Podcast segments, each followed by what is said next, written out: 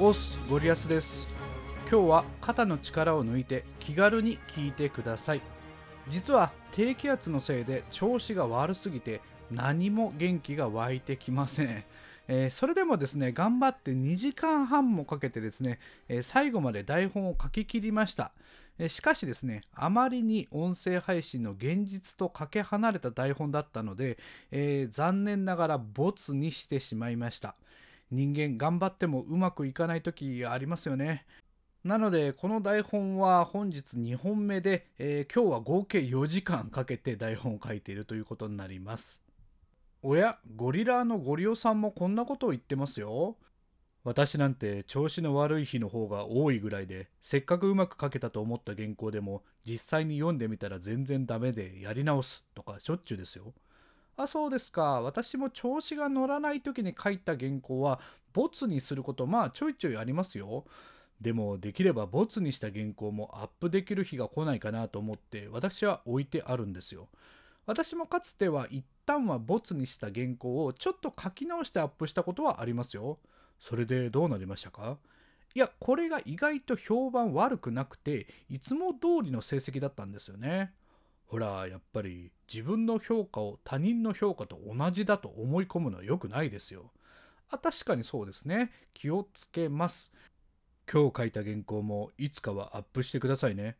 はい、わかりました。頑張ります。ということで今回は他人の評価を気にしすぎるといつまでもアップできないという話をします。まあとは言っても私自身今日2時間半かけて書いた台本をアップする勇気がありませんけどね。私が台本をボツにしたのは皆さんから求められてないことを書いているのではないかと思ったというのが理由になります。しかしよく考えれば私に皆さんが求めていることってそもそも何でしょうか？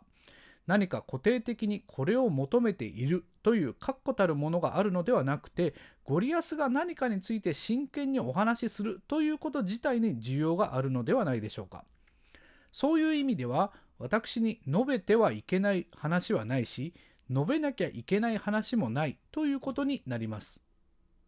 それでも私が原稿をボツにする理由があるとすれば自分の納得のいくクオリティを実現できていないという自己満足の領域であると思われます。リスナーのことを一番に考えると決めて音声配信のプロを名乗っている以上自分視点で原稿の出来を勝手に判断してはいけない気もします。また皆さんに公開していない原稿があるということ自体裏切りになったりはしないかそのようにも感じるわけですね。そもそも他人の評価を自分で推し量ること自体に無理があります。つまり実際に他人の目にさらされないうちにこの原稿はダメだとかボツだとか勝手に決めてはいけないんじゃないでしょうか。これを続けていると徐々に発信力の出口が細くなっていってついには何も出せなくなるかもしれません。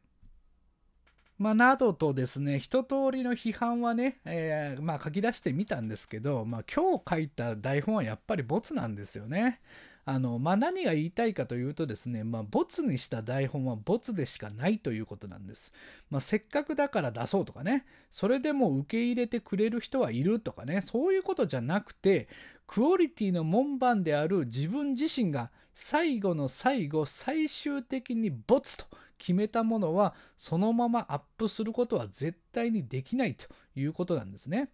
えー、では結局今日書いた原稿はまどうなるのか。